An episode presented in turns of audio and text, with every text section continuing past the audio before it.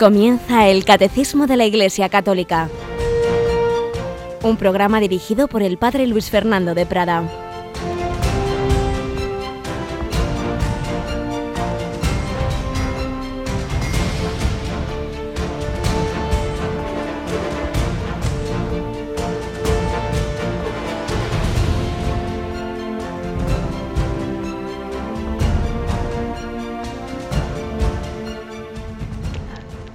Alabados sean Jesús, María y José. Muy buenos días, muy querida familia de Radio María, en España y en el mundo entero, porque se nos oye, se nos sigue tantos lugares del mundo donde nos escriben, donde de donde recibimos mensajes porque los milagros de la técnica, internet y tantos medios hacen posible que las ondas, las ondas de María, y además ahora en este programa precisamente hablando de la Virgen María, prolongando el Evangelio, esos evangelistas que fueron los comunicadores de los hechos de Jesús y de su Madre María, pues nosotros les vamos dando también nuestra voz, nuestras ondas en la radio que lleva el nombre de la propia Virgen María. Tenemos hoy con nosotros a Cristina Rubio. Buenos días, Cristina. Muy buenos días, padre. ¿Te gustan estos evangelios de la infancia? El, este San Lucas que le, llaman el pintor de María.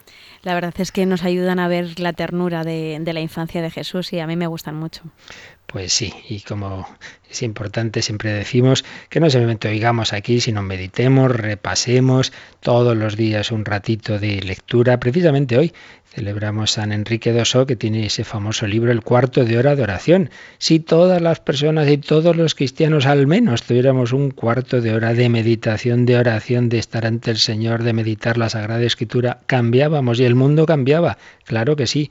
¿Cuántas personas han hecho esa experiencia? Y si puede ser media hora, pues mejor. Y quien Dios le llame a más, pues, pues estupendo. Y luego ya, claro, según la propia vocación, un, una madre, un padre de familia no puede hacer las horas, el tiempo de oración de un cartujo, ya depende la vocación de cada uno, pero todo cristiano está llamado a hacer, hacer oración, a meditar en su corazón como meditaba la Virgen María. Pues vamos pedirle que nos ayude, precisamente la primera lectura de hoy es la promesa eh, que Dios hizo a David de, de su descendencia.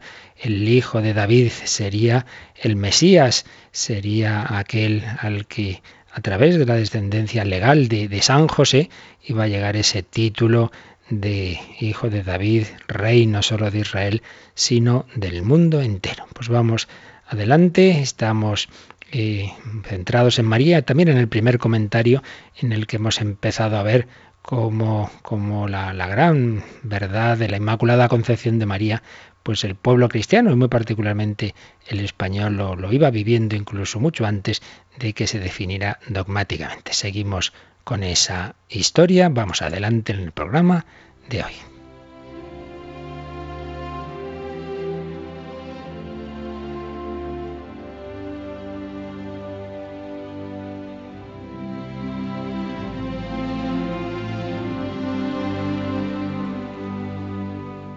Cuando terminemos este repaso, esta síntesis de los textos del Nuevo Testamento que nos hablan de la Virgen, retomaremos los números del Catecismo, el primero de los cuales nos va a hablar de esa verdad, de ese dogma que definió el Papa Pío IX, Beato Papa Pío IX en 1854, la Inmaculada Concepción. Pero habíamos comenzado a ver cómo el pueblo cristiano, mucho antes de llegar a esa definición, ya lo creía, ya lo vivía, ya lo celebraba. Y muchas manifestaciones culturales, sociales, incluso veíamos políticas de esta verdad, muy particularmente en España. Estamos siguiendo la síntesis del padre Martínez Puche en lo que publicó el libro de la Inmaculada en el 150 aniversario de ese dogma. Pues bien, nos quedábamos en la selección, evidentemente, de, los muchísimos hechos que podría él y podríamos nosotros recoger. Nos quedábamos en, en que en 1491 moría en Toledo Santa Beatriz de Silva. Santa Beatriz de Silva, fijaos, es la fundadora de la primera orden que lleva en su nombre el, título de la Inmaculada, porque fundó la orden de la Inmaculada Concepción, que llamamos las concepcionistas. Las concepcionistas, bueno, fue la primera, pero desde entonces han surgido multitud, multitud de institutos religiosos, la mayoría femeninos, pero también masculinos, que llevan el nombre de la Inmaculada Concepción en distintas, con distintos títulos y palabras, pero en cualquier caso ese nombre quizás sea el, el misterio o advocación mariano que dé nombre a más congregaciones religiosas. Bueno, él aquí tiene varias páginas recogiendo todas esas instituciones religiosas. No vamos a leer todos, desde estas concepcionistas franciscanas, concepcionistas al servicio de los pobres, dominicas de la enseñanza de la Inmaculada Concepción, esclavas de la Inmaculada, hermanas de la Inmaculada Concepción, hermanas franciscanas de la Inmaculada Concepción, hermanas misioneras de la Inmaculada Concepción, hijas de la Inmaculada Concepción, bueno, misioneros oblatos de María Inmaculada, misioneras de la Inmaculada Concepción, religiosas de María Inmaculada. Bueno, vamos a dejarlo porque podríamos estar aquí toda la hora leyendo pues estos nombres de institutos religiosos que se ponían bajo la especial protección de la Inmaculada. Y en ese mismo año 1491, el Beato Ramón Llull eh, publicaba un libro inmaculista defendía, defendía ese beato Ramón Llull, bueno, se publicó, el libro se publicó en 1491, lo publicó Pablo de Colonia en Sevilla, pero claro, Ramón Llull había vivido antes, lo había escrito en 1304. Y empieza también en ese final del siglo XV algo que luego se extendería, y es que numerosas universidades, los, sus miembros, juraban que iban a defender esa verdad, ese dogma. Eh, la gran Universidad de París, el 9 de marzo de 1496, en ella 108 doctores de la Sorbona hicieron el juramento de defender la Inmaculada Concepción de Nuestra Señora, tanto que se estableció como condición indispensable para ser allí profesor, para enseñar en sus aulas, hacer el juramento inmaculista. Y esto ocurrió mucho en España ya en el siglo siguiente. En 1530 la Universidad de Valencia si no están mal estos datos, fue la primera de las universidades españolas en hacer ese solemne juramento de defender el misterio de la concepción inmaculada de María. La fórmula del juramento, que luego sería más o menos semejante en muchísimas otras universidades españolas, era la siguiente. Yo, Menganito, juro que en cuanto me lo permita la Santa Sede Apostólica, tendré, defenderé, predicaré y enseñaré que la bienaventurada Madre de Dios, Virgen María, antecediendo la gracia del Espíritu Santo, fue concebida sin la más mínima mancha de pecado original. Yo prometo, quiero y juro, y así Dios me ayude y estos santos evangelios de Dios.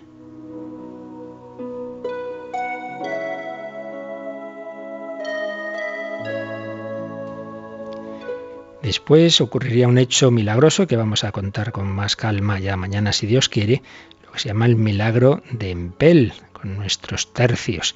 Pero eso, como digo, como es una historia muy significativa, la, la relataremos completa mañana pero vamos a saltar a como por ejemplo también en otras naciones hermanas de América pues ocurrieron distintos hechos que iban ayudando a esta devoción como el hallazgo de la imagen de la Inmaculada de Caucupé en Paraguay en 1603. Eh, muchas universidades seguían haciendo esos juramentos, la de Alcalá en 1617, la de Zaragoza también en ese año, la de Barcelona en 1618, distintos acontecimientos eh, también relacionados con los reyes. Tuvimos reyes muy, muy marianos y muy defensores de la Inmaculada. Así Felipe III, hijo de Felipe II y de su cuarta esposa Ana de Austria, pues bien, Felipe III fue muy defensor de esa verdad. Bueno, ya su padre había muerto, había muerto abrazado una imagen de María que llevaba siempre consigo, Felipe II, durante 56 años. Y Felipe III y Felipe IV son considerados los monarcas que con más tesón, tesón han defendido y promovido la fe en la Inmaculada. Y Felipe III, su primera visita como rey fue a Nuestra Señora de Atocha y estableció esa costumbre de asistir los sábados al canto de la salve con la comunidad de los dominicos que custodiaban esa Real Basílica Mariana de Madrid. Y si nos vamos otra vez a América, sabéis, el primer santuario canadiense a la Inmaculada fue el santuario de los mártires del, del Canadá. Construyen esa primera iglesia dedicada a la Inmaculada Concepción de María en Three Rivers. Hoy es el santuario nacional canadiense. Y volviendo aquí hoy al rey Felipe IV, pues fue también un grandísimo defensor de la Inmaculada.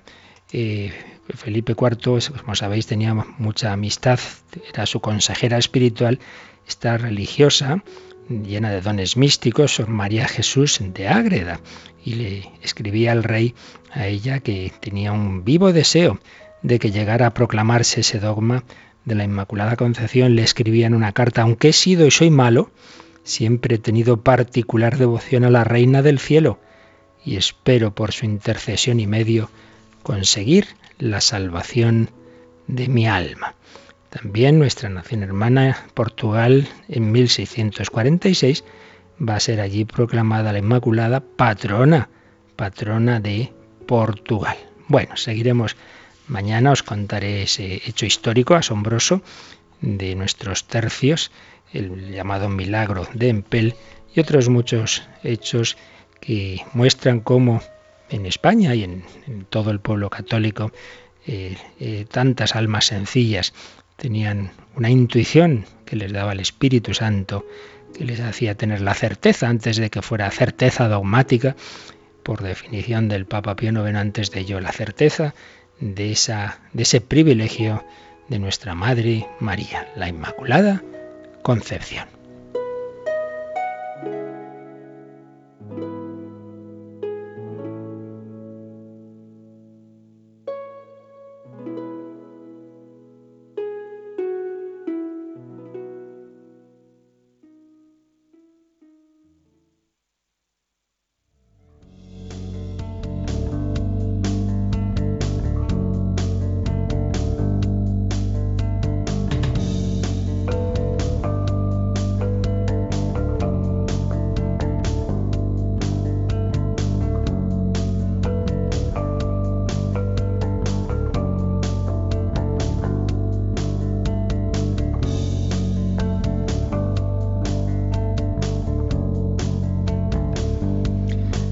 Bien, pues esa verdad de la Inmaculada Concepción, uno de sus los textos bíblicos que, en que se inspira principales es precisamente esa palabra que ayer comentábamos del ángel Gabriel a la Virgen María.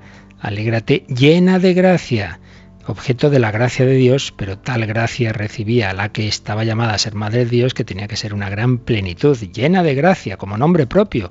En vez de alégrate María le dice alégrate llena de gracia y como la reflexión de la Iglesia eh, sobre este texto y todos los demás de María, pues han ido llevando a esa certeza, esa plenitud de gracia tenía que ser tal que incluso no hubiera tenido en la concepción, al ser concebida, María la más mínima sombra de pecado, tampoco el pecado original. Estábamos comentando rápidamente, bueno, rápidamente, con un intermedio entre ser muy rápidos y detenernos en cada punto, pero creo que vale la pena que antes de seguir con el catecismo veamos eh, con suficiente, suficiente detalle, sin entrar, ya digo, en temas complicados, pero con suficiente detalle estos textos bíblicos sobre la Virgen María. Estábamos a mitad del texto principal, la Anunciación. Si te parece, Cristina, vamos a primero a leerlo hasta donde ayer comentamos, desde el principio, Lucas 1, 26 a 38, Lucas 1, 26, y luego seguimos en el versículo en que nos habíamos quedado.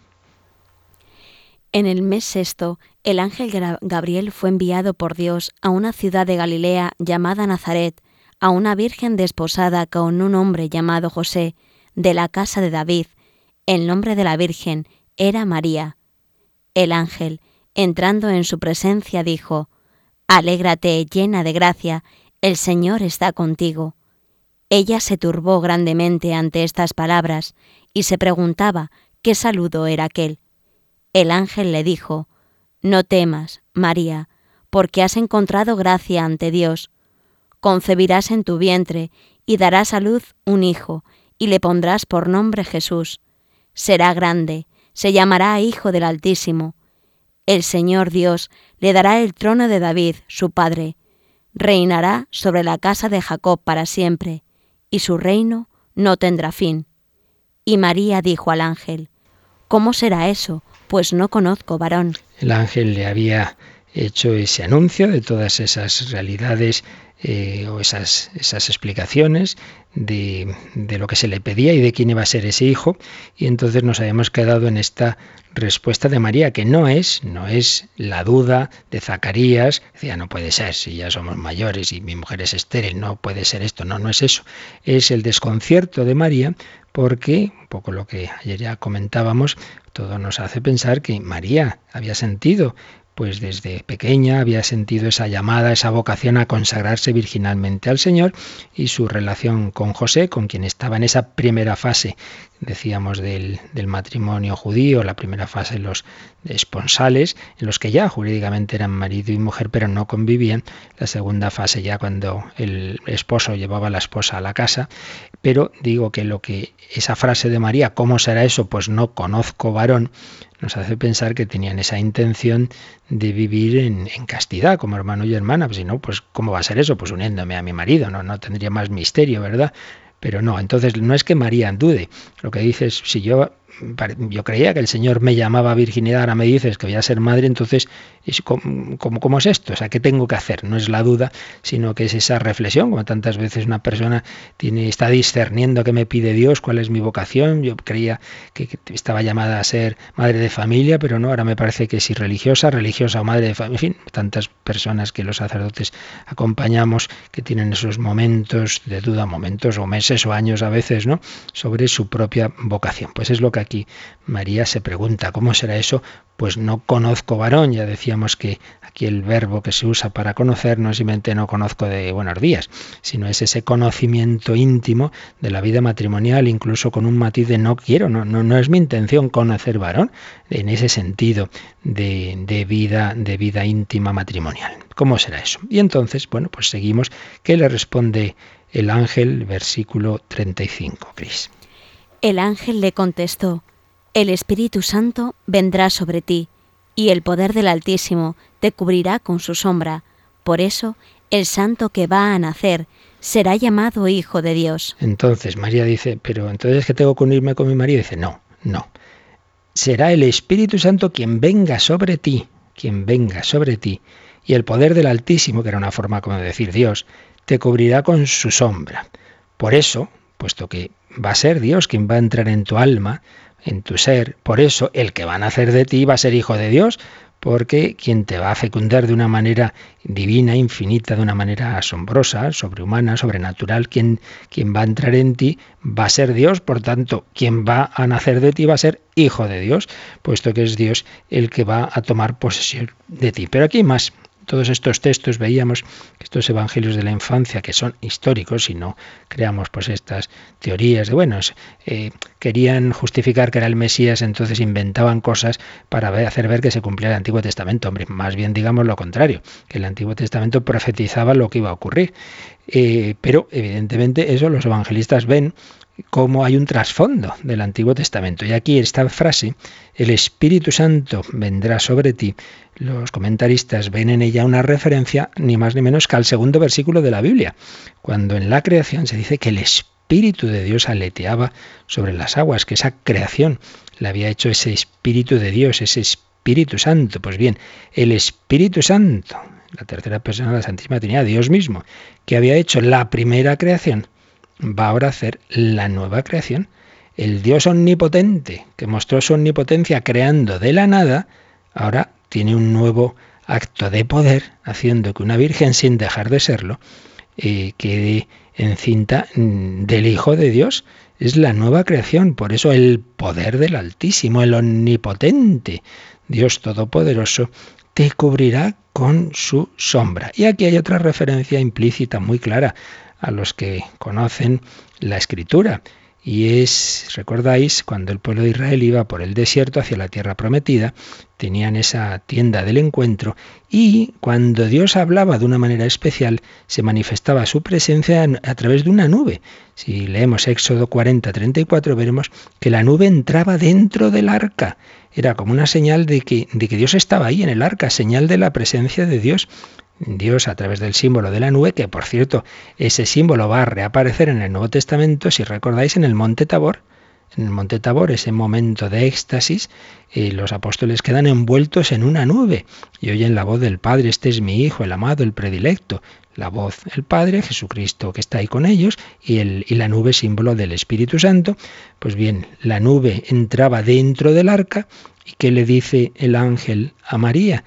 Pues le dice que, era el versículo 35, que el poder del Altísimo te cubrirá con su sombra. Hay una alusión a ese entrar, esa, esa nube de Dios en, en el seno de María. La nube entraba en el arca, la nube, la sombra divina entra en el seno de María y entonces Dios se hace presente en esa nueva arca de la nueva alianza, que es el seno de María, para tomar carne de sus entrañas. Y por todo esto, por todo esto, el que va a nacer, el que va a nacer, se llamará Hijo de Dios. El santo que va a nacer se llamará Hijo de Dios. ¿Quién es el santo? Solo Dios es santo. Esto está clarísimo en toda la escritura. Entonces, el que va a nacer es Hijo de Dios, es, tiene esa categoría divina, porque Dios está realmente presente en el seno de María. Durante nueve meses el que nacerá de ella será Dios mismo, el Verbo. Por eso veremos el dogma central de la, de la Mariología es que María es Madre de Dios se, definió muy pronto, muy pronto en comparación al de la Inmaculada, en el año 431, en el concilio de Éfeso. Por tanto, María, tranquila, que, que, que, esto es cosa de Dios. Esto tú lo que tienes que hacer, se te pide es que digas que sí, que des tu permiso. Pero, de todas maneras, el ángel, ante una cosa tan asombrosa de que sin dejar de ser virgen va a ser madre, le quiere dar también a María un signo. Muchas veces Dios pues nos da signos de, cómo lo que nos dice a nosotros se va a cumplir, porque también se ha cumplido cosas mm, asombrosas en otras personas. Y es lo que viene Cristina en los versículos 36 y 37. También tu pariente Isabel ha concebido un hijo en, su vejez, y ya está de seis meses la que llamaban estéril, porque para Dios nada hay imposible. Para Dios nada hay imposible. Fíjate que tu pariente Isabel, anciana y estéril, está de seis meses.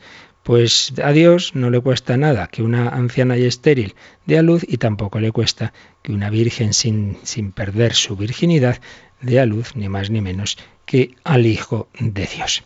Y entonces, cuando ya María entiende qué es lo que se le pide, repito, no es duda, no es objeción, es simplemente pedir aclaración y eso está bien. O sea, cuando hablamos de la obediencia, pues claro, para obedecer uno tiene que enterarse de qué es lo que le mandan. Entonces, si María había entendido que la voluntad de Dios sobre su vida era vivir en virginidad con José, puesto que esto ya decíamos que sí, aunque no era lo habitual en Israel, pero sí había eh, matrimonios que así lo vivían en el grupo de los esenios, pero en Galilea no era frecuente. Entonces, que una mujer estuviera sola eh, resultaba extraño, pero en el Espíritu Santo, la providencia divina le prepara también a ese varón justo, fiel, hombre de Dios, José, que va a compartir con María ese propósito. Entonces, tenían esa, esa intención. Entonces María, por eso pregunta, ¿es que tengo que unirme con él? Si yo creía que la voluntad de Dios era que no, pues no, en efecto, tranquila, que no, no, no va a nacer un hijo humano de vosotros. El fruto de un amor humano es un hombre. El fruto de un amor divino es Dios. El amor de una virgen es Dios. María, como la mujer enamorada, de, consagrada a Dios, claro, su amor es amor divino, pues es lógico que el fruto de un amor divino sea Dios. Por tanto, es la llamada a la virginidad, claro, ya decíamos ayer que en este mundo erotizado, todo esto a muchos les suena música celestial y lamentablemente, pues esto se mete incluso en, reflexiones exegéticas y teológicas y hay quien dice, bueno, bueno, maneras de hablar, ¿no? Pero pero, pero no, no es que fuera biológicamente eh, virgen, pues ¿cómo que no? Pues esta es lo que nos dicen los evangelios y es la fe de la iglesia y lo otro son elucubraciones al cabo de 20 siglos en que nos cuesta aceptar que este estilo de vida en castidad. Bueno, pues ¿cómo termina la escena? El famoso versículo final, versículo 38. María contestó, He aquí la esclava del Señor hágase en mí según tu palabra. He aquí la esclava del Señor, he aquí la sierva del Señor, hágase en mí según tu palabra. Y añade San Lucas. Y el ángel se retiró. Así pues, tras mm, este diálogo, por eso decíamos ayer que muchos autores que dicen, bien, el nombre tradicional de la escena es la Anunciación, pero si afinamos, más que anunciación es vocación, porque no es simplemente, oye, te anuncio que, que estás embarazada y van a hacer de ti el Hijo de Dios. Eh, pues, pues, vale, no, no es eso, es una llamada. Dios la llama a María a colaborar. Y entonces María se quiere enterar cómo es esto, cuando ha entendido lo que se le pide es cuando da su sí. Y hasta que no da su sí el ángel no se va.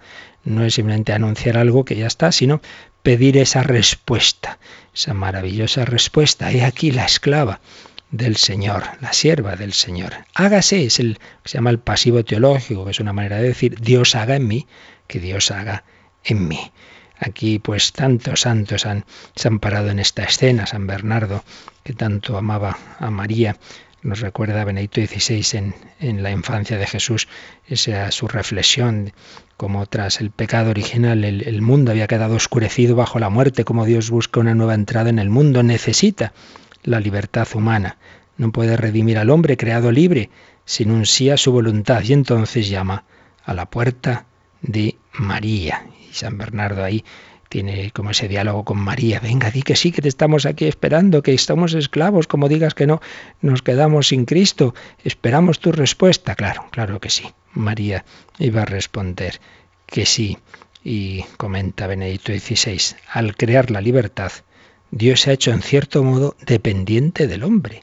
La redención del hombre dependía ahí de la respuesta de María, una respuesta que evidentemente Dios había preparado llenándola de gracia desde su concepción.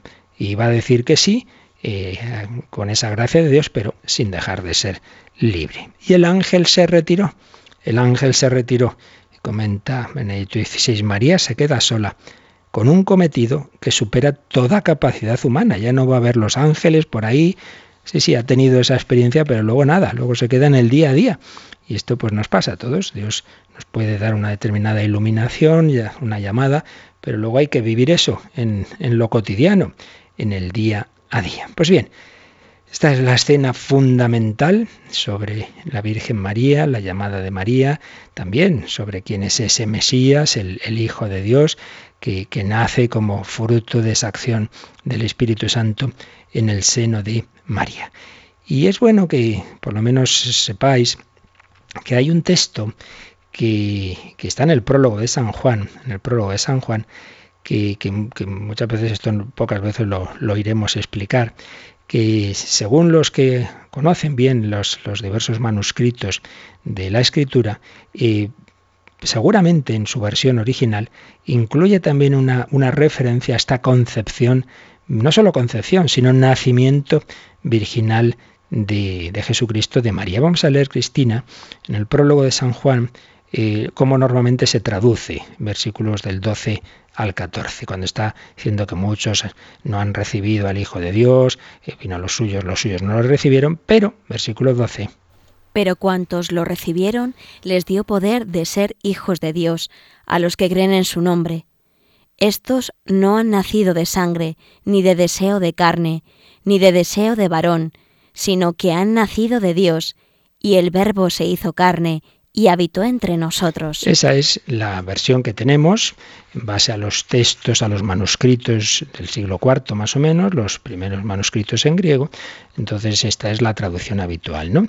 Pues muchos no creen, pero a los que han creído, a los que han recibido al verbo, a cuantos lo recibieron, pues el Señor les dio poder de ser hijos de Dios, a los que creen en su nombre. Y estos, estos que han creído, nosotros, los cristianos, estos no han nacido de sangre, ni de deseo de carne, ni de deseo de varón, sino que han nacido de Dios. Y el verbo se hizo carne y habitó entre nosotros. Bien, esta es la versión habitual. Pero resulta que los santos padres de los primerísimos siglos, cuando comentan el Evangelio, cuando comentan este texto, no tenían esa versión. Tienen otra versión en la que decía así. Pero a cuantos lo recibieron, les dio poder de ser hijos de Dios. A los que creen en el nombre de aquel que no nació de sangres, ni de deseo de carne, ni de deseo de varón, sino de Dios. Y el verbo se hizo carne y habitó entre nosotros. Es decir, que parece ser que la versión original de, este prólogo de San Juan se estaba refiriendo a aquel que no nació de sangres, en plural, ni de deseo de carne, ni de deseo de varón. Por tanto, sería una, una afirmación clara de, de la concepción y nacimiento virginal de Cristo. Cristo no nacería, había nacido de deseo de varón, de deseo de carne, de un matrimonio normal, sino de otra manera. Y no solo eso, sino que dice de aquel que no nació de sangres en plural. Según los expertos, esa expresión sangres en plural solo se usaba para dos realidades. Una, el morir en, en batalla, la sangre derramada en una batalla, que evidentemente no es aquí el caso, o las sangres de un parto. Entonces es decir, no, no, el verbo no nació, no nació de un parto normal, sino que hay un parto milagroso, ¿no? No nació de sangres. Y entonces parece como que es más coherente el siguiente versículo, ¿no? En el nombre de aquel que no nació de sangres ni de deseo de carne, y el verbo se hizo carne, ese del que estamos hablando. Claro, el texto que nosotros tenemos es el texto griego, como digo, de eh, los manuscritos del siglo IV, entonces, bueno, pues esa es la, la versión que la Iglesia asume como segura y como inspirada, que no son contrapuestas en absoluto porque también lo otro es naturalmente las dos cosas son verdad, que nosotros creemos en aquel que nació virginalmente y, los que creemos, pues no hemos nacido, hemos tenido un nuevo nacimiento, no carnal, sino espiritual, el nacimiento a la vida de la gracia. Las dos, las dos traducciones, o sea, teológicamente las dos son todo verdadero. Pero, ¿cuál es el, la original? Bien, estos son temas, ya digo, que estudian los exegetas. Benedicto XVI hace alusión a esta, a esta, esta, discusión, digámoslo así, ¿no? Pero dice, bueno, el texto que tenemos es, es el actual, es, es el, y también la traducción actual de la conferencia episcopal se queda con la, la traducción habitual, pero que sepamos al menos que es muy probable que en, que en, la versión original hubiera en ese prólogo de San Juan esa alusión al, a la concepción y nacimiento virginal de Jesús. Pues vamos de nuevo a quedarnos contemplando a la Virgen María, vamos a agradecerle su sí, vamos a pedirle que también nosotros digamos que sí, alégrate, esa Ave María que tantas veces rezamos, la empezó el ángel, alégrate María, llena de gracia.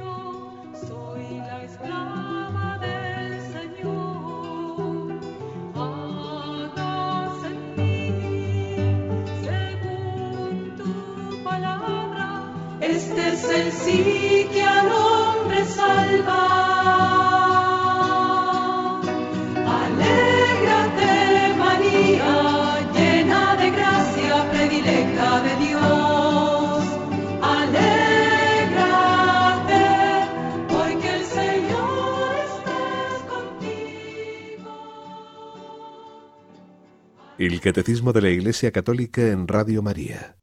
Alégrate, llena de gracia, el Señor está contigo. Hemos visto ese texto fundamental, la Anunciación, hemos hecho una alusión a ese versículo misterioso de Juan 1.13 en, en, el prólogo del cuarto Evangelio. Y vamos a ver ahora cómo San Mateo cuenta, lo vamos a hacer rápidamente ya, podemos extendernos mucho más, eh, pero como también en, él está claramente afirmada esa concepción virginal de Jesús.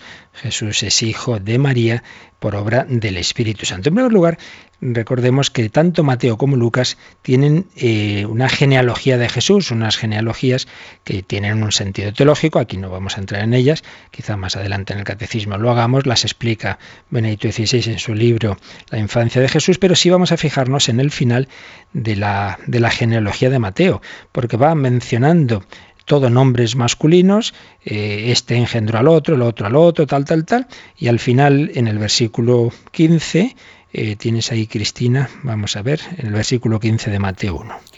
Eliud engendró a Eleazar, Eleazar engendró a Matán, Matán engendró a Jacob, Jacob engendró a José, el esposo de María, de la que nació Jesús, el que es llamado Cristo. Fijaos cómo cambia, cómo cambia aquí la redacción, ¿no? Todo está diciendo hombres, Eliud a Eleazar, Eleazar a Matán, Matá a Jacob, y entonces uno diría, ¿y Jacob a Jesús? Pues no, Jacob eh, perdón, digo Jacob a José, y uno pensaría José a Jesús, y no es eso, sino que dice, Jacob engendró a José, el esposo de María, de la que nació Jesús, el que es llamado Cristo. Bueno, ya solamente con ver cómo redacta aquí, pues uno ya se da cuenta de que aquí hay, diríamos, gato encerrado, ¿no? Pues más que gato, paloma, paloma encerrada, la paloma del Espíritu Santo, que es la que, quien actúa, quien actúa en esta concepción de Jesús. Pero ya si leemos a partir del versículo 18, ahí está clarísimamente también. Mateo presupone, presupone que ya sus lectores y oyentes ya saben cómo ha sido, que Jesús ha sido concebido por obra del Espíritu Santo. Y más bien lo que nos va a contar es que hizo el pobre San José. Vamos a leer, Cristina, versículo 18. Ahora bien, el origen de Jesús como Mesías fue así. Desposada su madre María con José, antes que ellos convivieran, llegó a estar encinta por obra del Espíritu Santo pero José, su esposo, como era justo y no quería descubrirla, determinó dejarla secretamente. Cuando andaba él dando vueltas a esto, se le apareció en sueños un ángel del Señor, diciéndole, José, hijo de David, no temas recibir a María como esposa tuya, pues lo engendrado en ella es obra del Espíritu Santo. Ahora seguimos. Vamos a fijarnos, versículo 18, ya digo, pues ya San Mateo esto lo presupone, dice, eh, desposada su madre María, recordemos esas dos fases del matrimonio, esos primeros esponsales, desposada su madre María con José, antes de que ellos convivieran, no se había dado la segunda fase, esa fase en que el esposo se lleva a la esposa a su casa, antes de convivir, ella llegó a estar encinta por obra del Espíritu Santo ya no nos cuenta cómo ha sido, dice, bueno, esto es así. Nos lo quiere contar, si San Lucas nos ha contado la concepción de Jesús desde la perspectiva de María, San Mateo que nos muestra a Jesús como hijo de, David. San Mateo se dirige a los, sobre todo a los judíos, les eh, está mostrando por qué es hijo de David Jesús. Dice, ¿cómo es hijo de David? Si era hijo de María. Entonces nos va a explicar el por qué. Pero presupone esto. Dice, no, no, claro. María estaba encinta por obra del Espíritu Santo. Y entonces San José, José, su esposo, como era justo, palabra justo en la Biblia es mucho más que para nosotros, no es una mera virtud cardinal. Justicia en la Biblia vendría a ser como fidelidad o santidad, como era justo, como era hombre fiel, como era hombre lleno de Dios, como era santo, vaya y no quería descubrirla, determinó dejarla secretamente. Aquí siempre eh, ha habido, hay una interpretación la más mayoritaria, pero también otra que, que también ha tenido y tiene sus defensores. Interpretación tradicional. María pues no se sintió autorizada a contarle a San José pues lo que le había dicho el ángel, no le dice nada, dice, bueno, pues ya que se lo diga a Dios, ¿no? Y entonces San José ve que María está embarazada y el pobre pues está hecho el lío, dice, yo no entiendo nada, pero pues si María es santa, pero pero ¿cómo puede ser esto, no? Y entonces hecho ese lío y, pasándolo muy mal, pues dice, determinó dejarla secretamente, porque, porque si dice, no, no, este no es hijo mío, pues la gente diría, entonces es una adúltera, en fin, sería horroroso pues la situación de, de, María. Entonces dice, mira, pues como si yo te repudio por alguna razón que no hay por qué explicar y ya está. Pero existe también otra interpretación antigua y también algunos la mantienen, el propio padre Cándido Pozo, que estamos siguiendo muchos de estos temas, la, la defendía. Y es la siguiente. María sí se lo dice a José, parecería un poco raro, ¿no? Que no le comparta a su, a su esposo lo que ha pasado con el ángel, lo que le ha dicho, y tal. Y entonces San José dice, bueno, muy bien, entonces yo qué pinto aquí.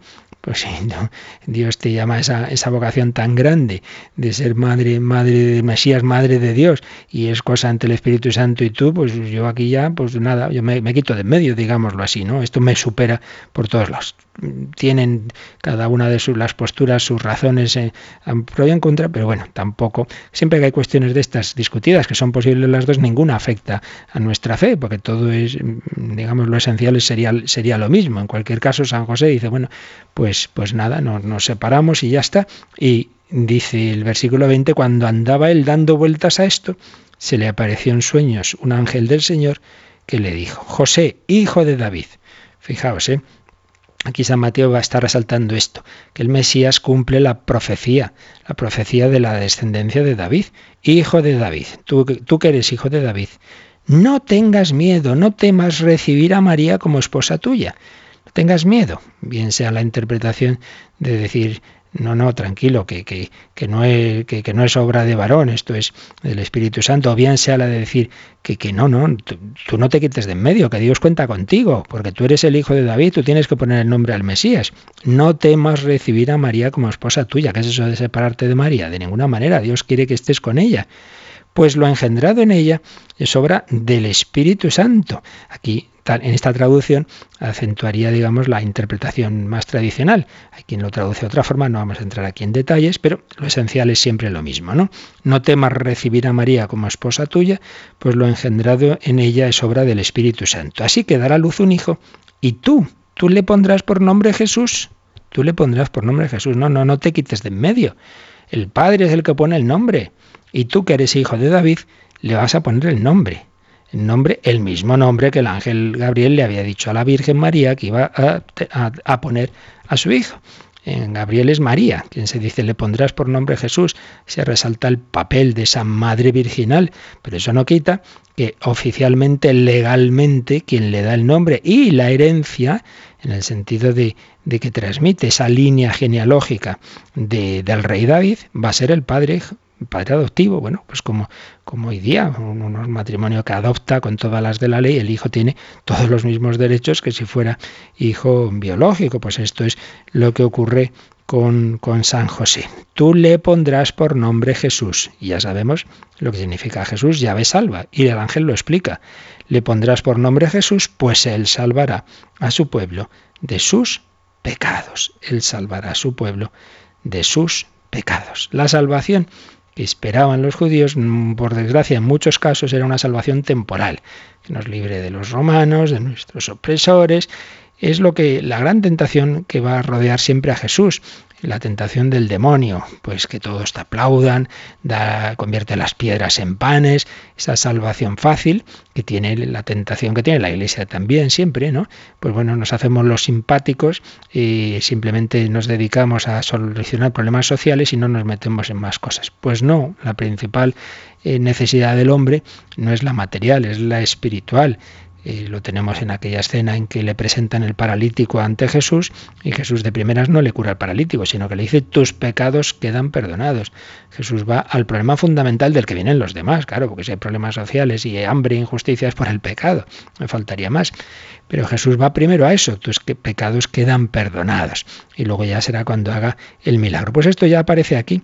Le vas a poner por nombre Jesús. La salvación que Él trae es la salvación radical. Él salvará a su pueblo de sus pecados. Jesús, Yahvé, salva. Y añade, y añade San Mateo, añade San Mateo unas palabras que ya comentamos cuando vimos ese texto del Antiguo Testamento. Isaías 7, 14. Leemos, Cristina, versículos 22 y 23. Encuentras ahí al final. Y todo esto sucedió. El ratón padre.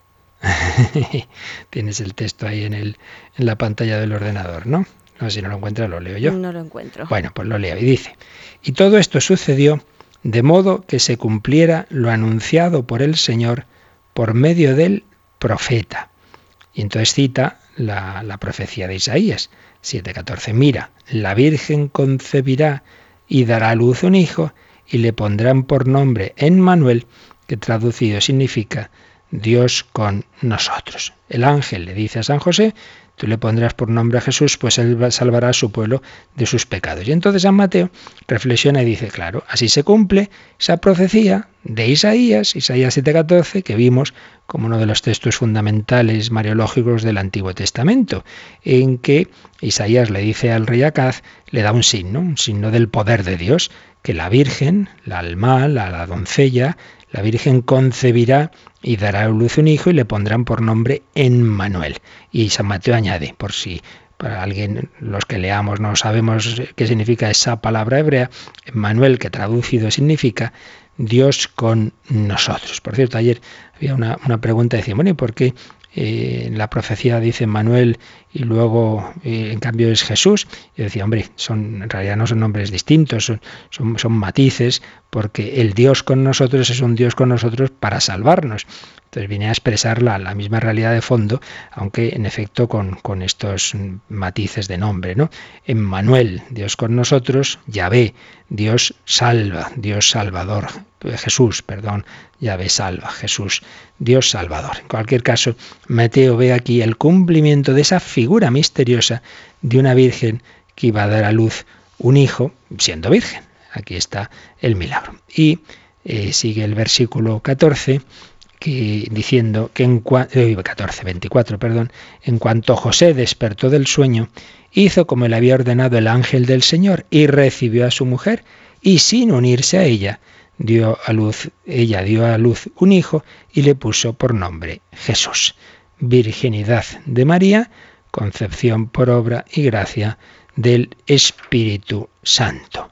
Jesús es Dios que nos salva, Jesús es el Emmanuel, el Dios con nosotros. Y comenta Joseph Ratzinger, Benedicto XVI, en la infancia de Jesús. Jesús no es que lleve el nombre de Emmanuel, sino que es el Emmanuel. No lleva el nombre de Manuel, lleva el nombre de Jesús como nombre propio. Pero es que es el Emmanuel, porque este hombre es él mismo la permanencia de Dios con los hombres. Es el verdadero hombre y a la vez el verdadero Hijo de Dios. Es que lleve el nombre de Emmanuel, es que es el Emmanuel. Es Dios con nosotros, es la permanencia de Dios con nosotros, es la permanencia de Dios con los hombres, porque es el verdadero hombre y a la vez el verdadero Hijo de Dios. Y citaba también en ese librito precioso, que vale la pena, repito, releer la infancia de Jesús, citaba Benedicto XVI a un exegeta, Marius Reiser, que tenía esta preciosa frase. La profecía del profeta Isaías, esa profecía que hemos recordado, es como un ojo de cerradura milagrosamente predispuesto en el cual encaja perfectamente la llave que es Cristo. Claro, era una profecía misteriosa, pero ¿qué, querrá decir? Isaías ahí, en aquellas épocas, siglo VII, si no recuerdo mal, antes de Cristo, una virgen que da a luz un hijo que lo llama Manuel. Pues todo quedó ahí como muy misterioso. Es como una cerradura, pero en esa cerradura encaja perfectamente esa llave, que es Jesucristo, que es el Emmanuel nacido de la Virgen. María Virgen nos lo ha contado San Lucas, desde la experiencia de la propia Virgen María, que sin duda fue ella la que hablaría con San Lucas, y nos lo ha contado San Mateo, haciéndonos ver que también San José tenía ahí su papel. No era padre biológico, es verdad, pero él adopta, digamos, en, bueno, a través de su matrimonio verdadero, legal, con María, aunque no lo tengan, no tengan esa relación física, no deja de ser el esposo de María y el padre de Jesús, que le transmite esa herencia legal, ese título, digamos, de ser hijo del rey David. Muy, era un familiar ya muy venido a menos, pero de la familia de David. Así como ya recordábamos que seguramente María era de familia sacerdotal, es pariente de Isabel, que es de descendiente de Aarón, y Zacarías es familia sacerdotal, pues por María le llega a Jesús la línea sacerdotal del Antiguo Testamento y por José la línea real. Jesucristo es sacerdote y rey. Bueno, pues seguiremos con estos textos preciosos. Veremos mañana, si Dios quiere, la visitación de María Isabel y el nacimiento de Jesús y lo que viene después. Lo dejamos aquí, nos quedamos de nuevo contemplando a la Virgen María, rezándole con, ojalá, corazón de niños. Nunca dejemos de rezar todos los días de nuestra vida esa Ave María o esas Ave Marías, esa preciosa costumbre antes de dormirnos, pues no dejar las tres Ave Marías. Yo conozco personas que se alejaron mucho, mucho, mucho de Dios, pero incluso en esa vida de pecado o llegando a casa borrachas rezaban las tres Ave Marías y la Virgen, pues en un momento dado les dio la gracia de volver a casa, de convertirse. No dejemos nuestra invocación a la Santa Madre de Dios a que ruegue por nosotros, pecadores.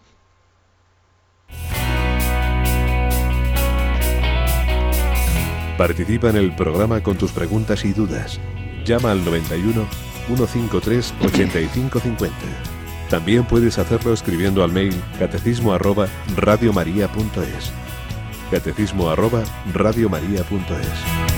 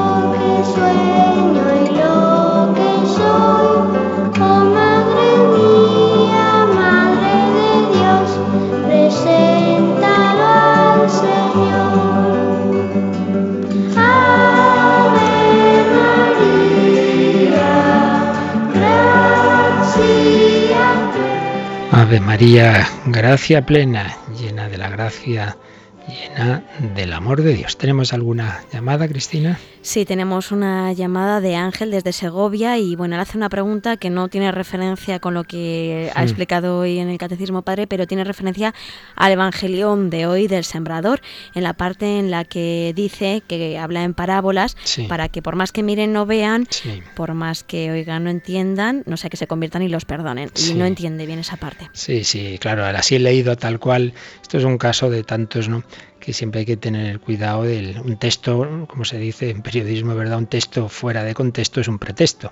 Tener cuidado, los textos en toda obra hay que verlos en todo el contexto y más cuando estamos hablando de una obra que tiene un montón de, de autores humanos, pero un autor último que es el autor divino, que es el Espíritu Santo. Entonces, sin entrar ahora en, en fundamentar el por qué, lo que ahora estoy diciendo, lo que viene a decir el texto es muchas veces ocurre esto, como que se pone en, la causa primera, que es Dios, lo que en realidad es que Dios permite lo que, lo que es consecuencia de nuestra libertad.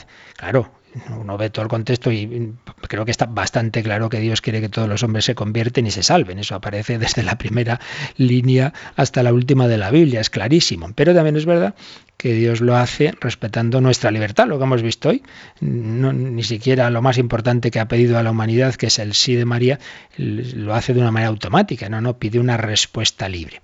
Entonces Dios cuenta con que, lamentablemente, en ese respeto de nuestra libertad, hay personas que, no van, que no van a, responder, que van, que, que, van a recibir la semilla como todos, porque Dios quiere salvar a todos, pero que, esa, en ese recibir la semilla la van a echar de sí, van, no van a responder, entonces no van a poderse convertir. Entonces hay que, hay que, es esta es la, la, la, interpretación es esta, ¿no? Dios respeta nuestra libertad con propio, su propio dolor, como el dolor cuando veía a Jesús que Judas lo que iba a hacer, pero él se ha comprometido a respetar nuestra libertad, entonces no puede salvarnos sin nuestra propia respuesta. Por ahí va un poco la cosa. ¿Tenemos alguna llamada más? Sí, tenemos una pregunta de Pilar desde Madrid que quiere, bueno, pues que le dé un consejo o le aclare un poco, porque el otro día escuchó en la homilía como el sacerdote decía literalmente que los milagros no existen. Entonces ella se quedó un poco confundida ante esto. Bueno, siempre que, alguien dice, he oído esto, lo otro, dice, bueno, a saber, ¿no? Que, dijo, en este caso el sacerdote, que entendió, que contestó, en fin, yo aquí por tanto no, no puedo responder a lo que a, lo que supuestamente escuchó esta persona. Yo simplemente lo que puedo y debo decir es que claro que los milagros existen. Eh, ¿Por qué? Porque Dios ha puesto unas leyes, es verdad, y normalmente no las altera. Pues claro, si cada dos por tres estuviera alterando las leyes, ¿no? Y de repente, uy, hoy el sol no sale, hoy se ha parado, hoy no, no es lo normal. Pero el Dios omnipotente que ha hecho el milagro de crear de la nada o el milagro de la concepción de, de, que, este que hemos visto hoy, ¿no? De, de, Jesús, ese Dios omnipotente que ha puesto unas leyes, también en su omnipotencia puede, por motivos especiales, motivos superiores, eh, hacer una excepción a esas leyes. ¿Qué motivos? Pues, por ejemplo, más importante, lo que decíamos, la conversión de una persona que en ese orden sobrenatural que, el, que, el, orden natural de las cosas. Entonces, a veces Dios hace la excepción del orden del proceso natural de las cosas, eh, que llevaría, por ejemplo, al desarrollo de una determinada enfermedad a su muerte. Dice, bueno, en este caso, eh, él, en su providencia ve que conviene hacer aquí una excepción. Eh, por un motivo sobrenatural muy importante, que es la conversión de esta persona, etcétera, y entonces hacer ese milagro. Y desde luego, en el Evangelio aparecen muchísimos milagros de Cristo. Que, se tiende eso cuando uno no tiene fe en que Dios actúa en la realidad, actúa en la naturaleza, entonces tiende a explicarlo simbólicamente. Bueno, hombre, no es que Jesús andara sobre las aguas, ¿no? Lo que quiere decir es que, aunque vayamos sobre peligros en este mundo, pues Dios nos sostiene. Bueno, todo eso está muy bien, pero Jesús dice el Evangelio que anduvo sobre las aguas, pues porque usted tiene que decir que no. En fin, que en eso, eh, como han explicado también con frecuencia Benedicto XVI, eh, si no creemos en el Dios que actúa en la materia, sino que todo lo dejamos en cosas así muy espirituales, en el fondo no creemos en Dios, porque Dios es creador de todo, también de la materia, y por tanto puede actuar en la materia. Entonces, yo no sé lo que pudo, lo que pudo decir ese, sacerdote, lo que pudo entender nuestra comunicante, pero sí sé que toda la escritura y toda la tradición y, el catecismo y la ciencia, vaya, y la ciencia, porque no hay que olvidar que en Lourdes y en otros santuarios existe un comité científico que certifica, mire, este caso que se ha dado aquí es científicamente inexplicable y que en todo proceso de beatificación y canonización se exige también el estudio de milagros científicamente inexplicables. Por tanto, eso de que no existen milagros es mucho decir. Muy bien, pues lo dejamos aquí, seguiremos si Dios quiere, como decíamos, con estos textos tan bonitos sobre la Virgen María. Pedimos su intercesión para vivir este día en presencia de Dios. La bendición de Dios Todopoderoso, Padre, Hijo y Espíritu Santo, descienda sobre vosotros. Alabado sea Jesucristo.